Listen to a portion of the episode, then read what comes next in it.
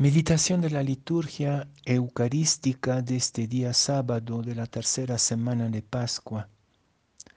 La primera lectura es de los Hechos de los Apóstoles, capítulo 9, versículos 31 a 42, y el Evangelio es de San Juan, capítulo 6, versículos 60 a 69. En aquel tiempo muchos de los discípulos de Jesús dijeron, Este modo de hablar es duro, ¿quién puede hacerle caso? Sabiendo Jesús que sus discípulos lo criticaban, les dijo, ¿esto les escandaliza? Y si vieran al Hijo del Hombre subir a donde estaba antes, el Espíritu es quien da vida la carne no sirve para nada. Las palabras que les he dicho son espíritu y vida. Y con todo hay algunos de entre ustedes que no creen. Pues Jesús sabía desde el principio quiénes no creían y quién lo iba a entregar. Y dijo, por eso les he dicho que nadie puede venir a mí si el Padre no se lo concede.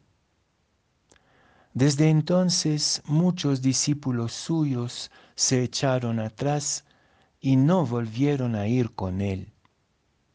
Entonces Jesús les dijo a los doce, ¿también ustedes quieren marcharse?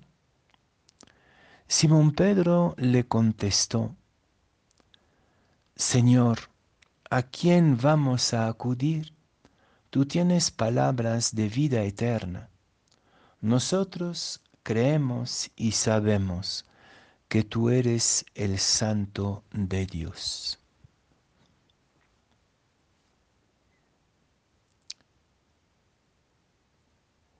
Si la miramos desde una perspectiva claramente humana, la vida de Jesús es un fracaso rotundo. Él murió solo abandonado de todos. Y hoy día en el Evangelio empieza este proceso del fracaso de Jesús. Desde varios días el Evangelio nos dice que no lo entendemos. El propio Jesús nos confronta con esto de que no entendemos, no creemos, no entramos en su movimiento espiritual. Y claro, después del discurso del pan de vida, muchos encuentran su lenguaje imposible escandaloso, paranoico, loco. Y se nos dice hoy día que muchos deciden retirarse. La confesión de Pedro una vez más aquí diciendo, tú tienes las palabras de la vida eterna, ¿a quién iríamos nosotros? Sí, es una apuesta por Jesús más allá de la confusión de los lenguajes.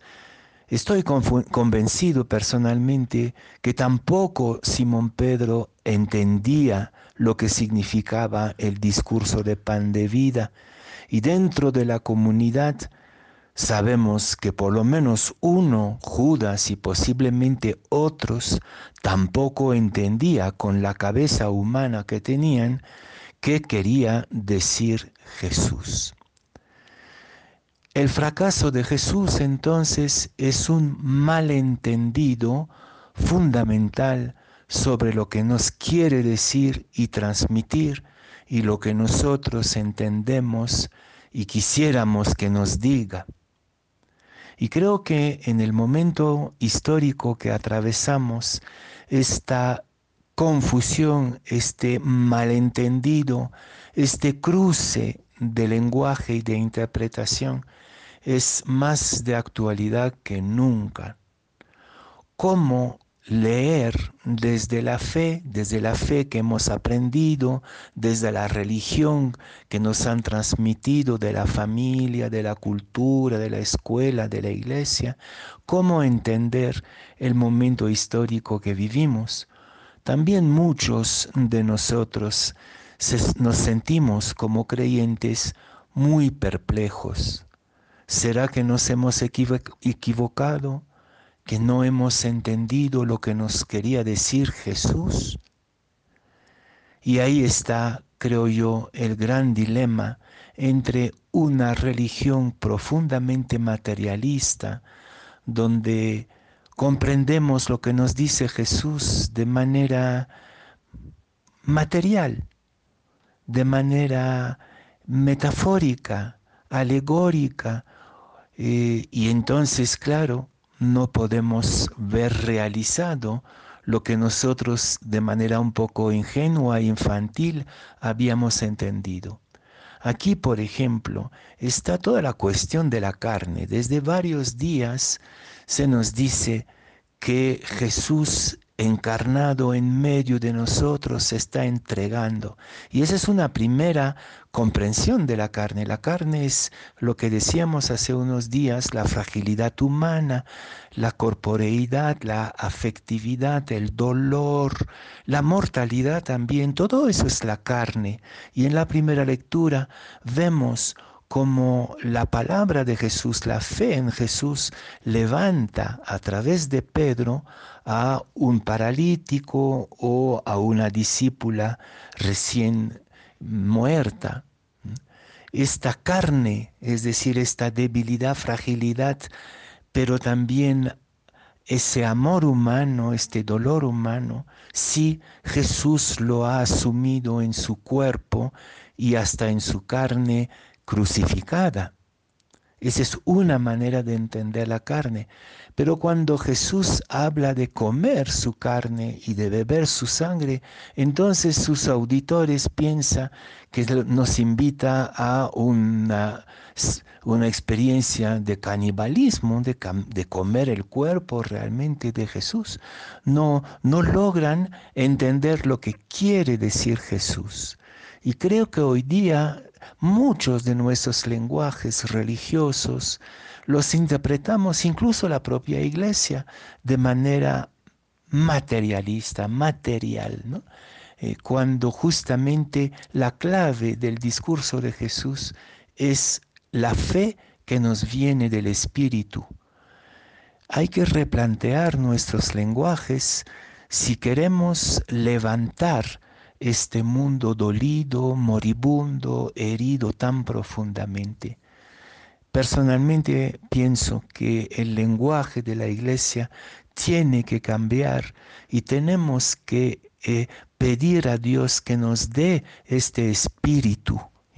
Ya en el discurso ya en el diálogo de Jesús con Nicodemo que hemos escuchado hace unos días, estamos con, estábamos con la misma contradicción, un Nicodemo que entiende las cosas de manera material. Eh, ¿Es posible para un hombre viejo volver al seno de su madre? Francamente, más material que esto no hay, ¿no? Y Jesús dice, no, pues tú tienes que renacer de espíritu y verdad desde el agua hay, un renacimiento de la iglesia, de los creyentes, que es urgente hoy día. Este renacimiento del espíritu implica sobre todo romper con una lectura demasiado estrecha y materialista, lo repito, de lo que nos propone Jesús para entrar en el misterio del Espíritu. Y este misterio del Espíritu no lo entendemos a través de nuestro cerebro, de manera abstracta o de manera materialista, las dos cosas, sino desde el encuentro misterioso con el Señor, con su espíritu. Y creo que la, la frase tan bella de Pedro que él va balbuceando, ¿no? no entiende nada con su cerebro, tampoco él entiende, él también está perplejo, él también está escandalizado porque cree que es una forma de canibalismo lo que nos dice Jesús, pero intuye que hay otra manera de entender, otra manera de entrar en, en la, en la palabra de Jesús. Si no, parece, parece realmente muy, muy escandaloso, incluso loco, lo que nos nos está proponiendo. La invitación de hoy entonces es dejar que el Espíritu convierte nuestra manera de entrar en la palabra de Jesús y nuestro testimonio.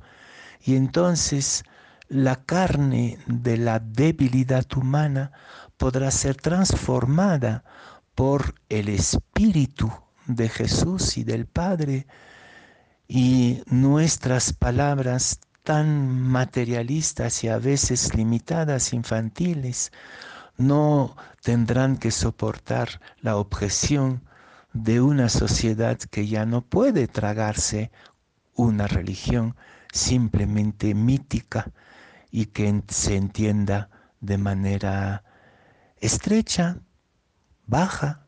Es el tiempo del espíritu y esto supone un trabajo enorme para cambiar nuestra mente y nuestro lenguaje.